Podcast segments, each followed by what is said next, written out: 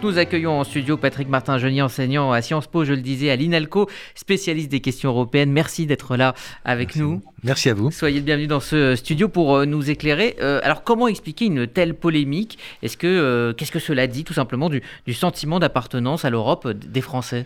Oui, moi je suis extrêmement choqué par cette polémique, car le drapeau européen, c'est, cela vient d'être rappelé dans votre reportage, 70% de, 70 ans de paix. Euh, il n'y a pas une totale paix dans le monde entier, mais c'est 70 ans de paix en effet, qui commence avec la déclaration Schuman euh, du 9 mai 1950. Alors ce n'est pas les Français, c'est une partie des Français. Et lorsqu'on voit que 68% des Français sont fiers d'être, d'être dans l'Union européenne, je trouve que c'est un, un excellent chiffre quand on voit la propagande anti-européenne qui faite par certains partis politiques, la désinformation sur l'Europe, tout ce qui ne va pas, c'est de la cause de, euh, c'est de la cause de Bruxelles à l'Europe, alors que l'Union européenne a fait des choses extraordinaires, même si naturellement on peut vouloir la réformer. Et donc cette polémique, c'est une polémique qui vient de l'extrême droite, qui n'a jamais adhéré à l'Union européenne, qui veut même la destruction de l'Europe. On le voit aujourd'hui avec les partis nationalistes et populistes, euh, que ce soit en Hongrie ou en Pologne. Et donc c'est grave ce qui se passe. Et donc ce n'est pas étonnant que ça vienne de l'extrême droite en France qu'il s'agisse de Madame Le Pen ou du polémiste M. Zemmour. Tout ça n'est pas étonnant, car il y a une course vers l'électorat d'extrême droite dans la perspective de l'élection présidentielle euh, de cette année. Mais ce qui est bien plus étonnant et choquant, c'est le fait que Mme Pécresse, qui est quand même la candidate du Parti républicain, de la droite modérée, héritière de Jacques Chirac, qui n'a jamais été dans ce camp, euh, puisse effectivement courir après cet électorat. Je pense que c'est grave et elle devrait rectifier le tir, car euh, le Parti républicain, euh, l'héritier des gaullistes, qui ont été toujours partisans d'une Europe, même si c'est l'Europe des nations, ont toujours, toujours été dans le camp européen. Et donc, effectivement, ça dit beaucoup de cette campagne électorale plutôt que sur les Français qui, eux-mêmes adhèrent, je dirais même massivement, à l'Europe. Alors on va pas chercher la, petite bête, mais Églantine le disait, on est à plus de 75-78% pour les Allemands, pour les Italiens, les Français un petit peu en retrait. Un peu moins. Alors Qu'est-ce qui explique euh, cette, frilosité par rapport au sentiment européen? Oui, alors je crois qu'il y a une... Euh, oui, c'est vrai que ça existe. Il y a un peu moins d'adhésion du peuple français euh, à la construction européenne. Pourquoi? Parce que ça fait 20 ans, 30 ans qu'il y a systématiquement de la désinformation sur l'Europe. J'ai rarement vu, moi, dans ma carrière, des responsables politiques qui soient européens de cœur. Rappelez-vous, même Jacques Chirac, c'était en 1978, il dénonçait le parti de l'étranger. À l'époque, c'était François Bayrou de l'UDF. Et c'était pour battre Valéry Giscard d'Estaing, qui était très pro-européen. Et euh, c'est vrai qu'on euh, n'a jamais véritablement trouvé des leaders politiques euh, qui spontanément adhèrent à l'idée européenne. On a toujours, critiqué l'Europe avant d'adhérer à l'Europe. Et il faut dire que Emmanuel Macron est une exception à toute cette, règle. Ce qui fait que lorsque vous voyez des responsables politiques qui à aucun moment ne soutiennent l'Europe, ce n'est pas étonnant que le soutien ou le sentiment du soutien des Françaises et des Français à l'Europe soit moindre qu'ailleurs en Europe notamment en Allemagne, où, comme cela a été dit, on est plus partisan d'une Europe fédérale, et comme en Italie également. Alors justement, cette vision de, l'Europe politique, elle n'est pas partagée de la même manière par euh, euh, tout le monde. Est-ce que l'erreur, finalement, euh, pour avoir peut-être plus d'adhésion et plus de sentiments européens, ça n'a pas été d'abord faire une Europe économique avant de faire une Europe politique et une Europe des peuples? Oui, euh, c'est vrai, mais dans un premier temps, il fallait le redressement économique. Nous avons écouté dans votre reportage les déclarations de Robert Schuman, qui d'ailleurs avait été inspiré par Jean Monnet. Euh, moi, j'ai connu les collaborateurs de Jean Monnet. C'est des gens qui voulaient une construction euh, pas à pas de l'Europe. Il fallait d'abord refaire la construction économique, la relance économique, la reconstruction de l'Europe. Et cela n'a pas été cité, mais ça a été le premier objectif de la communauté européenne du charbon et de l'acier en avril 1951. C'était l'esprit de la déclaration Schuman. Et donc, ça, c'était important. Qu'on ait commencé par l'économie, ce n'est pas suffisant, mais c'était indispensable. Et aujourd'hui, on s'aperçoit en effet que l'Europe ne doit pas être une Europe uniquement financière, des capitaux, économiques. On doit aller plus loin, et c'est l'objet d'ailleurs du traité de Lisbonne avec les valeurs européennes. On ne peut pas parler d'Europe si on ne va pas plus loin. Sur euh, l'Europe politique, il y a toujours eu de grandes réticences pour aller sur la voie d'une politique étrangère. Mais lorsque vous regardez les menaces que représente la Russie avec M. Poutine, euh, les menaces que représente la Chine vis-à-vis de Taïwan, par exemple. Est-ce que l'Europe aujourd'hui est en situation d'avoir une position ferme sur le plan international? Je n'en suis pas certain. Et donc il faut aller vers une plus grande union politique. Et je pense que c'est la prochaine étape. Et Emmanuel Macron l'a dit, il souhaite avoir une Europe de la défense plus structurée. Et donc on doit avancer là-dessus. Enfin, sur l'aspect social, euh, l'Europe, c'est aussi des hommes et des femmes. Il faut renforcer l'aspect social. L'Europe de la santé, on a bien vu qu'elle était extrêmement fragile. Il n'y a pas d'Europe de la santé. Donc si on veut renforcer cette cohérence, la crédibilité de l'Europe pour renforcer les liens entre les Européens et les Européennes, il faut aller sur le champ du social et sur le champ de la santé. Églantine Delalle, justement sur la présidence française de, de ce Conseil européen. Oui, Patrick Martin-Genier, pour nos auditeurs qui nous écoutent, quel va être concrètement le rôle d'Emmanuel Macron dans la présidence du Conseil de l'Union européenne?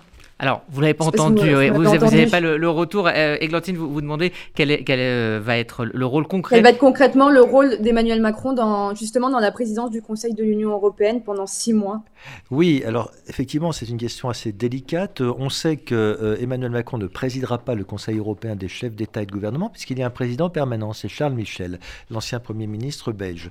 Nous parlions de politique étrangère, il est, elle est dirigée par un Espagnol, Joseph Borrell. Et donc, que va faire la France? En réalité, cela a été expliqué, mais là on voit bien effectivement qu'il y a des difficultés de compréhension des institutions européennes. La France va présider ce qu'on appelle le Conseil de l'Union européenne, c'est-à-dire les sessions spécialisées des conseils des ministres. C'est les ministres d'agriculture, les ministres de l'Intérieur, les ministres de la Santé vont se réunir. Et à chaque fois, ce sera le ministre ou la ministre française qui va présider ces instances. Alors, le Conseil des ministres, contrairement à ce qu'on a dit, n'est pas une instance exécutive. C'est là où c'est pas toujours très clair. C'est une instance qui participe au vote de ce que j'appellerais les lois européennes. Et les lois européennes, ce sont les règlements, les directives. Hein. Tout le monde connaît euh, ce que sont les directives. Et les directives sont votées à la fois par le Conseil des ministres et par euh, le Parlement européen. Donc c'est l'instance législative. Si on pouvait comparer, on pourrait peut-être comparer cela à une chambre haute des États, une sorte de Sénat européen, présidé par chaque ministre d'État membre, donc les 27 ministres. Et là, pour répondre à, à votre question, très concrètement, la France peut faire avancer un programme législatif. Et j'étais moi-même même à la conférence de l'Élysée du 9 décembre dernier, où le président de la République exposait euh, donc les ambitions de cette présidence française de l'Union européenne. Il veut faire avancer ce qu'il appelle euh, l'Europe souveraine, c'est-à-dire euh, l'Europe, la protection des frontières contre la guerre hybride. Hein. Rappelez-vous la guerre hybride entre le Bélarus et la Pologne, l'immigration et la guerre. Renforcer la protection des frontières de l'Union européenne et enfin réformer le droit d'asile, c'est une des priorités d'Emmanuel Macron. Et où est-ce que cela peut se faire? Eh bien, ça peut se faire au sein du Conseil des ministres, où lorsqu'on dépose une proposition de directive, la France peut faire avancer cela. Il a également évoqué, nous parlions de l'aspect humain et social, un salaire minimum décent euh, pour les salariés. Il n'est pas normal que vous puissiez travailler avec une énorme compétitivité dans certains pays et pas en France parce que les charges sont plus importantes. Ça fait une compétition déloyale. Et sur ce point, cette volonté du président de la République de faire avancer euh, cette Europe sociale pourra se faire via les ministres des Affaires sociales dans ce Conseil de l'Union européenne. Est-ce que cette image... Justement... Oui, allez-y, Églantine. Pardon, Rudy, mais justement, est-ce que la, France peut-elle donner un cap en seulement six mois? Est-ce que c'est pas, enfin, c'est assez court quand même? Oui, alors c'est très court, d'autant que cette euh, présidence va être impactée par l'élection présidentielle en France. Naturellement, vous pensez que les ministres sont en campagne, le président de la République aussi, et, tous les candidats. Alors en six mois, effectivement, ça va être très juste, d'autant qu'il euh, il va faire un discours au Parlement européen bientôt, et puis ça s'arrêtera en réalité euh, à la mi-juin. Il y a des élections législatives également. Mais sur ce point, il peut quand même encourager euh, des conciliabules de couloir pour favoriser le consensus sur un certain nombre de directives. Euh, on sait par exemple que sur le droit d'asile, eh ben, euh, il y a quand même une certaine divergence. Donc la France va pouvoir influer. Et Emmanuel Macron, naturellement, même s'il ne préside pas le Conseil de l'Union européenne, lui-même peut prendre son téléphone et demander à, certains partenaires importants, tels que l'Allemagne par exemple, de favoriser donc tel ou tel texte. Et un autre élément qui me paraît important, c'est qu'en réalité, la France ne travaille pas toute seule. elle a travaillé avec les précédentes euh, présidences, la Slovénie. Elle va travailler avec les futures présidences. Il y en a deux. Il y aura la République tchèque d'une part, d'autre part la Suède. Donc ça fait, si vous voulez, un timing important euh, d'un an et demi pendant lesquels ce qu'on appelle le trio en réalité européen, dont la présidence française, peut permettre de faire avancer un certain nombre de textes qui lui tiennent à cœur. Alors on sent chez Emmanuel Macron un réel enthousiasme hein, pour, pour cette présidence. C'est un moment qu'il qui attendait. Est-ce que cela va le porter dans sa campagne ou est-ce que ça va justement renforcer cette image de pro-européen, donc pro-marché, pro, voilà, pro, on va dire déréglementation du marché du travail, etc. Mmh. Est-ce que ça va renforcer son image de, de pro-européen libéral ou est-ce que ça peut l'aider? Moi, je pense que ça va renforcer son image de pro-européen tout court, euh, libéral ou pas, euh, parce, parce qu'il pourrait être attaqué justement euh, ah par, bah, les extrêmes, bien à, sûr. à gauche et à droite. Ah oui, bien sûr. L'extrême droite va dire. Mais il doit jouer cette carte selon vous, cette carte européenne. Ah, ah, bah, il aurait tort de s'en priver. C'est quand même son ADN politique. Enfin, il est arrivé, rappelez-vous, le grand discours de la Sorbonne, le discours au Parthénon à Athènes. il a quand même d'emblée commencé son quinquennat avec un engagement européen très fort. Ce n'est pas de la faute d'Emmanuel Macron si cette présidence arrive maintenant, s'il y a une concordance des temps. J'en profite pour dire à vos auditeurs que si le Royaume-Uni n'était pas parti, eh bien, ce pays aurait exercé la présidence. Donc, c'est pas de la faute d'Emmanuel Macron. Que maintenant, euh, il mette en avant son ADN européen, je trouve que c'est tout à fait légitime. Et euh, pour ma part, je suis très satisfait, comme ça a été dit par un ancien Premier ministre, euh, que nous allons parler de l'Europe pendant cette campagne présidentielle. Vous disiez les Français ne connaissent pas l'Europe. Eh bien, nous allons en parler. Enfin, un autre élément, c'est que je pense que les électeurs et les électrices sont capables de faire la part des choses entre la politique intérieure et la politique européenne. Mais ce qui est important de comprendre, c'est que la politique européenne, ça fait partie de la politique intérieure. Lorsque vous parlez des directives, moi je connais beaucoup les agriculteurs dans des départements, euh, lorsque vous allez voir des, jeunes agriculteurs, ils sont quand même extrêmement contents d'avoir des fonds de la politique agricole commune, euh, en matière environnementale également, les collectivités territoriales. Lorsque vous êtes également dans un, carrier, un quartier en difficulté, vous percevez des fonds également, des fonds structurels. Donc tout ça, c'est quand même très concret sur le plan local. Donc je pense que tout cela, on doit en parler et euh, mettre en avant les valeurs. Le président de la République a aussi évoqué les valeurs européennes, euh, la tolérance, la démocratie, le respect des minorités. Tout ça, pour moi, c'est essentiel. Et donc, euh, naturellement, je pense qu'il va en parler, ce sera un atout pour lui, mais les autres candidats, comme Mme Pécresse, pourra également parler de l'Europe. Ce sera tout à fait bienvenu. L'Europe euh, donc qui euh, fête les 20 ans euh, de l'euro, ça aussi c'est quelque chose de très concret dans, la vie des gens. Alors les, des études hein, sont, sorties, une grande majorité de Français ont ce sentiment hein, que, le coût de la vie a augmenté à cause de l'euro. Est-ce que justement on est dans une Europe qui protège réellement?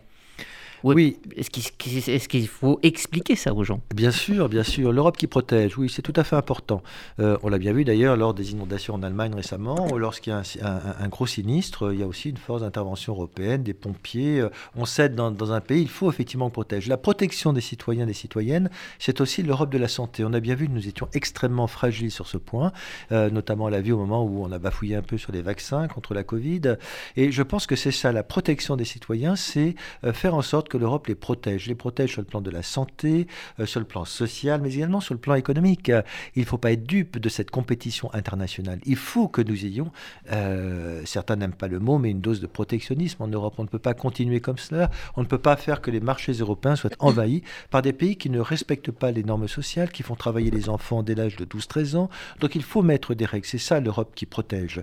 S'agissant de l'euro, effectivement, nous, 20 ans, nous fêtons les 20 ans de l'euro. Certains ont dit que le coût de la vie avait considérablement augmenté. Cela a été démenti par plusieurs études. Euh, non, manifestement. Et il y a une direction de la concurrence et des fraudes pour vérifier. D'ailleurs, en France, il y a une augmentation euh, importante des prix. Ce n'a pas été le cas, même s'il y a pu avoir quelques dérives ici et là. Et pour moi, je tiens à dire que l'euro, même si euh, cette construction n'est toujours pas achevée, c'est aussi un élément d'identité et de citoyenneté de l'Europe. Les jeunes aujourd'hui qui ont 20 ans, qui n'ont jamais connu d'autres monnaies, circulent en Europe sans même faire d'échanges changer d'argent.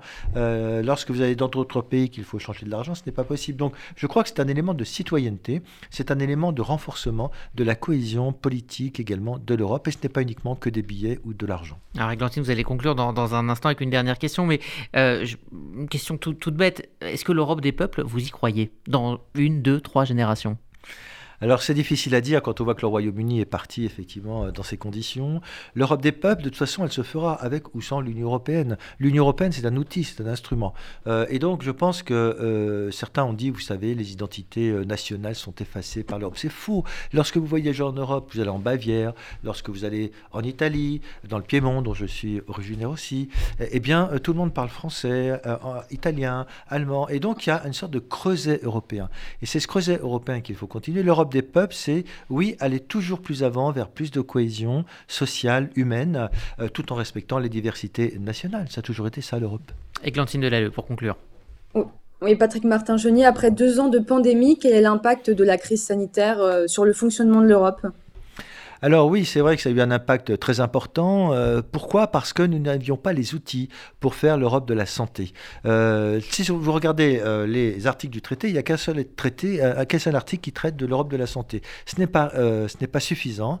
Effectivement, l'Europe a été secouée par cette crise sanitaire, mais je crois qu'elle a très très bien réagi au final, malgré quelques bafouillements au début, cafouillements, pardon. On a bafouillé et cafouillé également. mais donc je crois qu'elle a bien réagi après avec cette production de vaccins, euh, qui a montré que l'Europe était capable, en fait, quand elle est en danger, quand sa survie est en danger, il y a, un réflexe de survie qui fait qu'on essaye d'inventer des outils, même lorsqu'ils n'existent pas. Donc l'Europe a, a, été effectivement ébranlée, mais elle a su se ressaisir. Et l'Europe de la santé, je crois que c'est peut-être un des principaux chantiers. Et puis ce plan de relance européen qui est une grande première aussi, qui a été euh, euh, provoqué quelque part par la crise sanitaire. Provoqué par la crise sanitaire, avec, rappelez-vous, des gens qui étaient foncièrement contre. On avait les, les pays frugaux du Nord qui n'en voulaient pas. Madame Merkel, à l'époque, n'était pas favorable à cela, alors que les pays du Sud l'étaient. L'Europe, c'est ça, un compromis. Et ce plan de relance est une, véritablement une innovation majeure, une révolution, euh, qui montre que nous sommes capables d'avoir, on va dire, un endettement mutuel pour mieux protéger globalement les Français. Et je crois que c'est ça l'Europe, protéger et euh, donc faire gage d'une grande solidarité. Merci Patrick euh, Martin-Genier d'être euh, venu dans ce studio pour parler d'Europe pendant une vingtaine de minutes. Je pense que c'est important de le faire. Merci à vous Églantine Delalleux d'avoir pris le temps donc de nous préparer tout, ce dossier. Merci à vous et à bientôt. Vous serez le bienvenu dans ce studio.